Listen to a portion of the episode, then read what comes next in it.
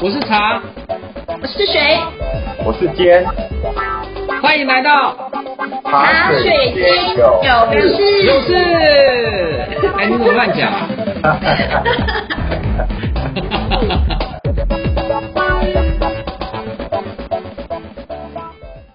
各位听众朋友，大家好，欢迎来到茶水间有事，跟你聊聊职场大小事。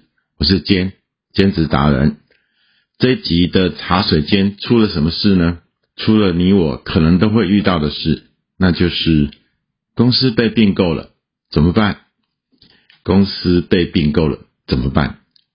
首先科普一下，所谓的并购，在企业并购法里面呢，其实有分三种，一种是合并，就是两家公司合并整合成为一家新的公司；第二种是收购，是一家公司买下了另外一家公司的股权，或者是经营权，或者是资产。最后分割呢，是指一家公司把它旗下特定的事业部门切割卖给另外一家公司。我在药界二十年，刚好遇到全球药界的并购狂潮，从一九九零年到二零一零年，我亲自体验了两次的对等合并以及两次被收购。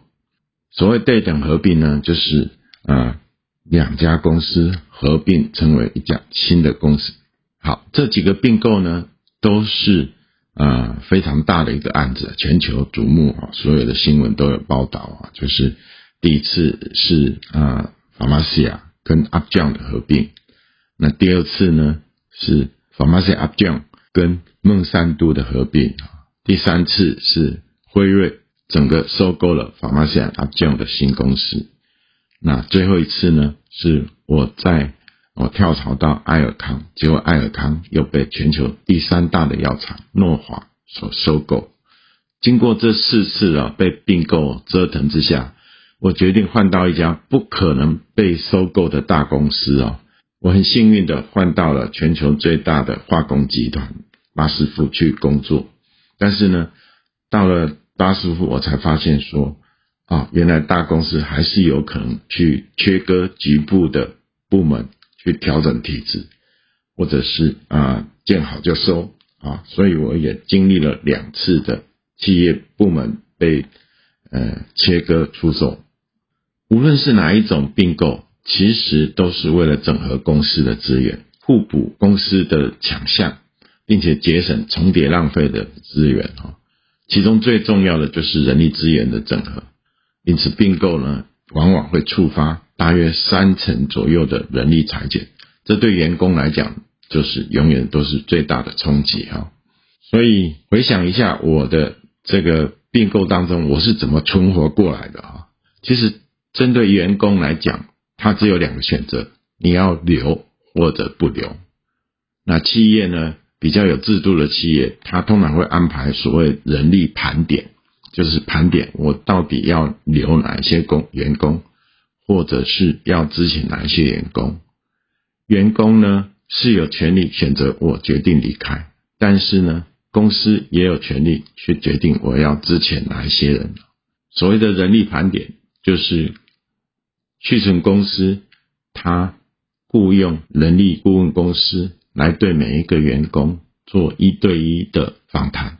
那这个访谈是有做正式记录的啊，这个这个是要受到呃政府的监管的。那第一个问题就问你说，你愿不愿意留下来？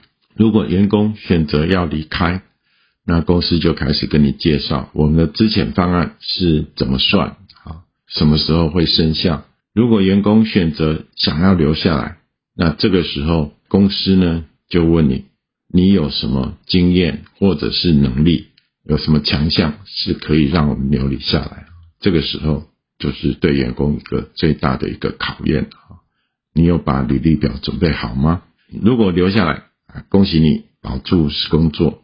但是呢，你可以预期工作量肯定会大幅增加，因为通常裁减了三成的人之后呢，剩下这七成的人是要负担一百 percent 的工作，所以每个人的工作呢，大概都会增加五十 percent。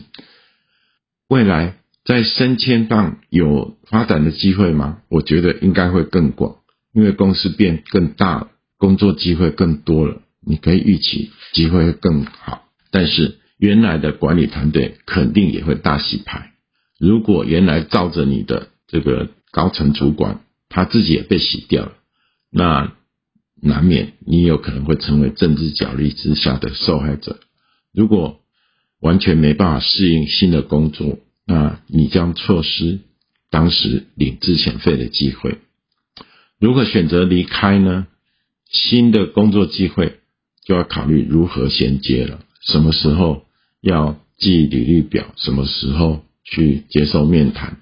那我到底是要转到另一个行业，还是还是我干脆自己创业？这些都是很伤脑筋的事情。那我会不会在找到一个新的工作、有正常收入之前，把我的资遣费花光呢？啊，所以如何运用资遣费啊，就可能又是另外一个问题。以我的经验呢，我提早了二十年还清了房贷，而且还剩一点钱去啊念国外的 MBA 啊，这是算是呃比较保守的一个做法。那也有同事呢，他利用那个时期。低的房价去买进了房子，结果买一间赚一间啊！所以人呢，有时候啊，一个决定会影响你往后的几十年。在并购当中呢，我们其实心理建设要够强大。对我而言，我在心态跟观念上最大的转变就是，我原本很害怕并购，原本呢会有一个自卑感啊，是不是因为我做不好，所以公司才被并购？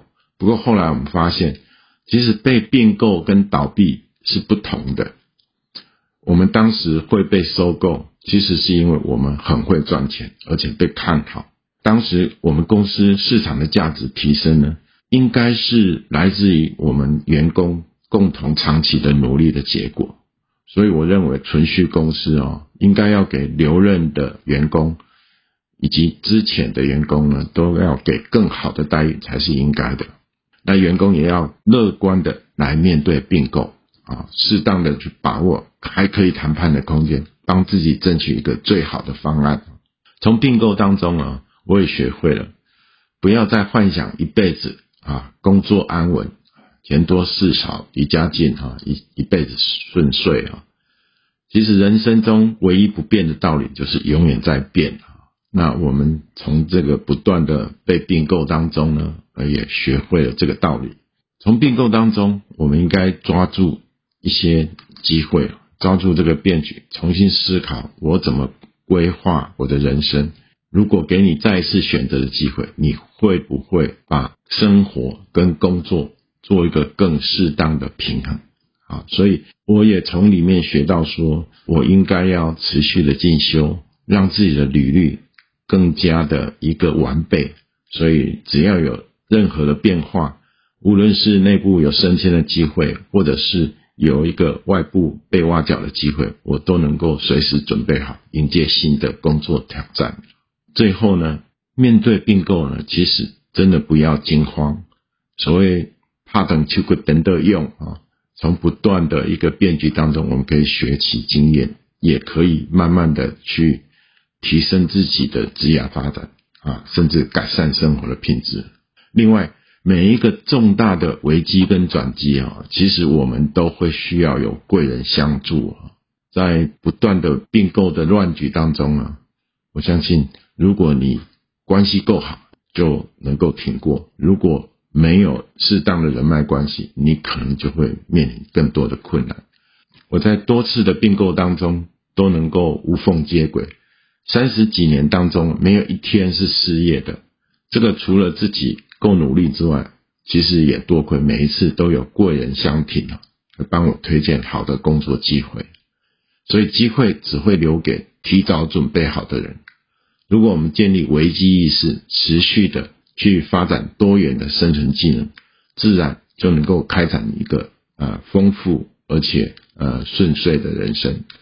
希望今天的分享能够帮助朋友安然度过并购，无所畏惧。